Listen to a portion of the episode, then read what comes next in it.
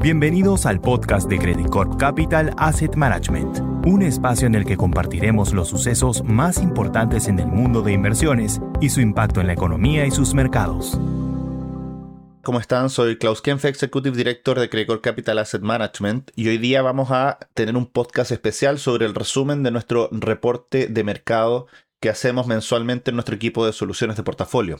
En Estados Unidos los datos mostraron que la economía se habría reacelerado en este segundo trimestre del 2023. Sin embargo, los resultados del empleo y de actividades relevantes continúan registrando una desaceleración estructural, pero gradual, lo cual sugeriría que la economía retomaría su proceso de enfriamiento durante este segundo semestre. Bajo este contexto, la Fed reaccionó a una economía más resiliente y aumentó 25 puntos básicos hasta 5,5% y dejó la puerta abierta para volver a subir tasas en septiembre del 2023. En la eurozona, la situación se ha mantenido mixta entre países. Regiones más manufactureras como Alemania e Italia siguieron mostrando señales de recesión, mientras que países más centrados en servicios como Francia y España se mantienen creciendo. La inflación, por su parte, continúa alta, especialmente la núcleo, la cual le dio argumentos al Banco Central Europeo para aumentar su tasa de depósito en 25 puntos básicos hasta 3,75% y dejar la puerta abierta para seguir subiendo en septiembre del 2023. En cuanto al Banco de Inglaterra, este aumentó 25 puntos básicos hasta 5,25% y parece un hecho que subirá otros 25 puntos básicos en septiembre del 2023.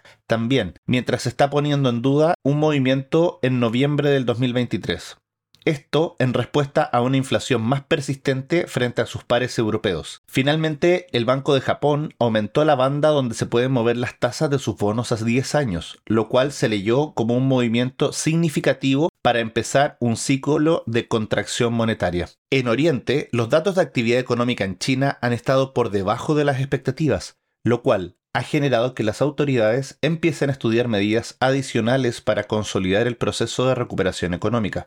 En particular, tras la reunión del Politburo, este se comprometió a incentivar la demanda interna y a mejorar la confianza de los inversores, aunque fue poco claro acerca de las medidas específicas que se tomarían para ello. Otro elemento que destacaron los analistas de la reunión del Politburo fue el cambio en el tono con respecto al mercado inmobiliario, luego de varias críticas en lo que respecta a la especulación. Al respecto, algunos gobiernos locales han interpretado este llamado como el momento de flexibilización de algunas medidas contra la compra de viviendas o de dar condiciones más cómodas para la financiación de estas. Los precios del petróleo subieron en julio debido a la persistencia en las restricciones de oferta y a una demanda resiliente.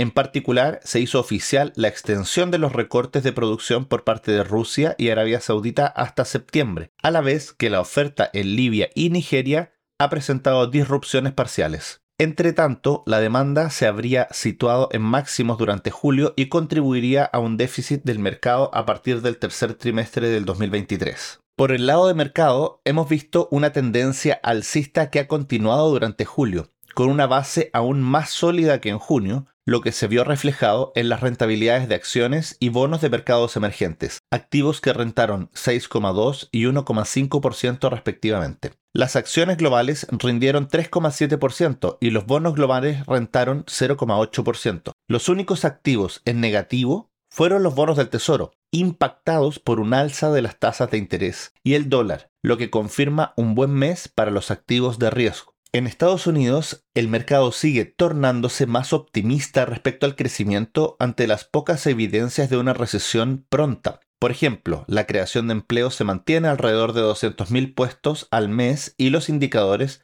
coincidentes de servicios sugieren que el sector continúa en crecimiento. Si bien hemos visto desaceleración en empleo, sigue estando en niveles de crecimiento estable. Por su parte, la tendencia en inflación es a la baja, aliviando las presiones sobre la Fed. Esta combinación de datos fue la que incentivó la toma de riesgos, pese a que los bancos centrales continuaron con su política contractiva al unísono. Baja de inflación, sin recesión es el mejor escenario que se puede dar para el mercado. No obstante, la gran sorpresa fue el comentario del presidente de la Fed, Jerome Powell, en el que señaló que el equipo de macroeconomía de la Fed había dejado de proyectar una recesión para Estados Unidos. En China se anunciaron medidas para recuperar la confianza de los consumidores y mantener la economía a flote, dada la decepción a la baja en los datos de actividad recientes. La respuesta de los activos de la región fue positiva, aunque el contexto de apetito por riesgo facilitó esta reacción. Existe mucho consenso en que las medidas son insuficientes e inespecíficas. Dicho esto, el mercado ha tenido una revalorización fuerte en lo que va del año, con rentabilidades en torno al 20% en acciones norteamericanas y superiores a dicho número en acciones de Latinoamérica. Y entrando a un mes usualmente débil para el mercado, es posible ver una pausa dado el cambio fundamental respecto al crecimiento económico global